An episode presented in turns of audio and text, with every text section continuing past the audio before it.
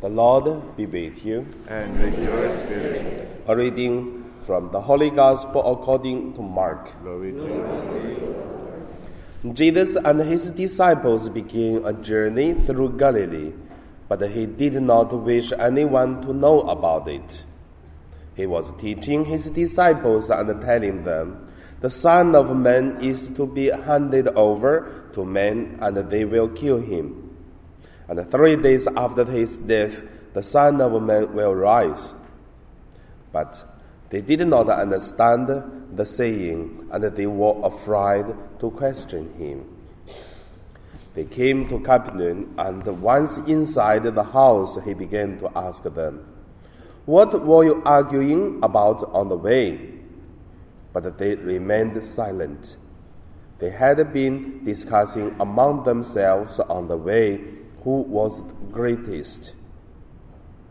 Then he sat down, called the twelve, and said to them, If anyone wishes to be first, and he shall be the last of all and the servant of all.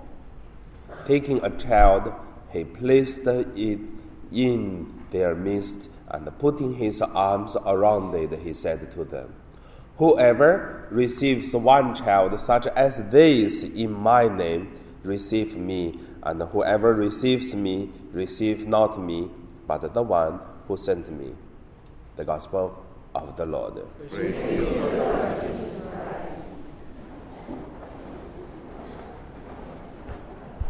So today in my meditation, I would call it uh, the greatest serve the greatest. So first, let us look at uh, why does Jesus not wish anyone to know about it? Because that is the words in today's the first words in the gospel. When Jesus and his disciples passing by uh, go through Galilee, and the Bible said, but he did not wish anyone to know about it. Why? Have you ever know the reason? When they go through a place, they don't want people know. Or when we go to one city or we go to one country, but we don't tell anyone. Why? When we have holidays, we don't let anyone know we have holidays. Why? There must be a reason. And this reason cannot tell. If you can tell, you told the people already. Then continue read the Bible, we will get the reason. Then the reason quite simple. He was teaching his disciples and tell them he will die in Jerusalem, but after three days he will rise. That's what Jesus is doing. But not because what Jesus doing, it is uh, how does the how do the disciples of Jesus respond to it? When Jesus talked about I will die, his disciples was talking about who it is the greatest among them. Now I can see the reason is quite clear. Because Jesus feel ashamed for his disciples. He will chosen them. He will leading them. He will training them. So Jesus has big hope, have a beautiful dream on his disciples. But look at what they do, and Jesus feel better don't tell anyone. That is, in Chinese, we have a saying we say, some bad things happened among the brother and the sisters, among the family members. Let it keep in the family. Don't let others know. I mean, many families doing the same. Also, I say the church did the same. That is what's the challenge the Catholic Church facing now. That's the first point. The second point, let us look at uh,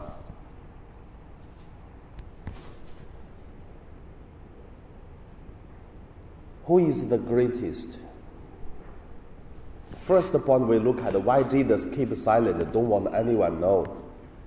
The reason it is because they arguing about the greatest. So who is the greatest among us?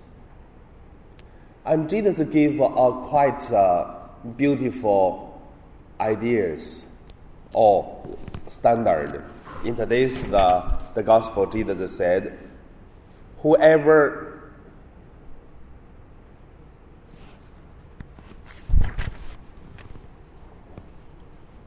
If anyone wishes to be first, he shall be the last of all and the servant of all. That is the greatest.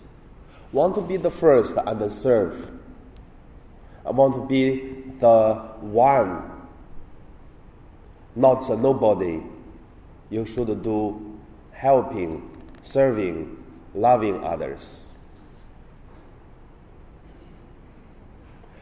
I would say that naturally come from uh, this uh, action. When we love others, naturally people love us. When we serve others, we are served. When we are helping others, and then people will help us. That uh, whatever in any religions, it is all the same. The greatest in the Christian church. we can see who is the one doing more loving things, who is the one have the influence and the power. And also in one parish, you can see among the groups, among the people who say less, do more once this person saying things, everyone follow. Even a priest, if doesn't do the good things, or a priest in one parish doesn't uh, really loving the people, people honor the priest as the title, as the position. But I mean, Catholics are good. In my, I remember in my hometown, for whatever the priest say, the people never against the priest saying in the church. But when we go back home, we start to talk about the priest. I mean, that is Catholic. We are not to honor that person, but we honor the priest in the church. It is at the position. But when we go back to home, we really talk about today the priest said this, today the priest said that, and then we start to talk. And then go to church again and nothing to say. So we can see that is the sayings, not because the people do not like a priest, it is because the people honor it. But if a priest saying things at the same time is really putting the heart in the church and then helping the people, and then the people will follow. Also, do not say anything because people see a person's life. You're really doing what Jesus was uh, request. In one church community, it is the same. Not because you are the one taking care of one group, then the people will follow. That's true because of the rules. But at the same time, as the leader of the community, have to do what Jesus requests. So, who is the greatest? The one who following Jesus, the one who is love others, the one who is really make the people feel you are serving others. So that's the second point. The third point, let us look at uh, examples. The greatest serve the greatest. The people who have uh, the loving heart really put practice what Jesus taught us. That is the greatest. And then serve the greatest is uh, what Jesus said beautifully in today's the gospel. Jesus said, Whoever receive one child such as this in my name, receive me. And whoever receive me, receive not me, but the one who sent me. So who are the greatest? We are the greatest because we are son and daughter, daughter of God. Even one child has no any power, have no any influence over others. But if we look at this child is uh, Jesus, is God, we are serving God, that is the greatest. When we're doing this serve, love, and we are the greatest. That's why I call it the greatest serve greatest. In Hong Kong, there is a sister congregations called um, the Little Poor Sisters in Wong Chuk Hang. So next to the seminary, I believe some of our Legion Mary group and then used to helping these uh, sisters. What are they doing? They call the Little Poor Sisters. They are quite a simple community. They don't have many sisters, but they are the only community doing the nursing home in Hong Kong as the sister congregations, taking care of the elderly. During the typhoon's time, many things are broken in the nursing home. And then they were sending one simple message to say there are so many things damaged, asking the Hong Kong diocese uh, mm, Catholics help to cleaning up their nursing home. It's only one hour, and then they started to send another message. They said, So do not need to come. We have more than enough of the people. Then you can see why within one hour there are so many people come to help because they saw the greatest among uh, serve the greatest.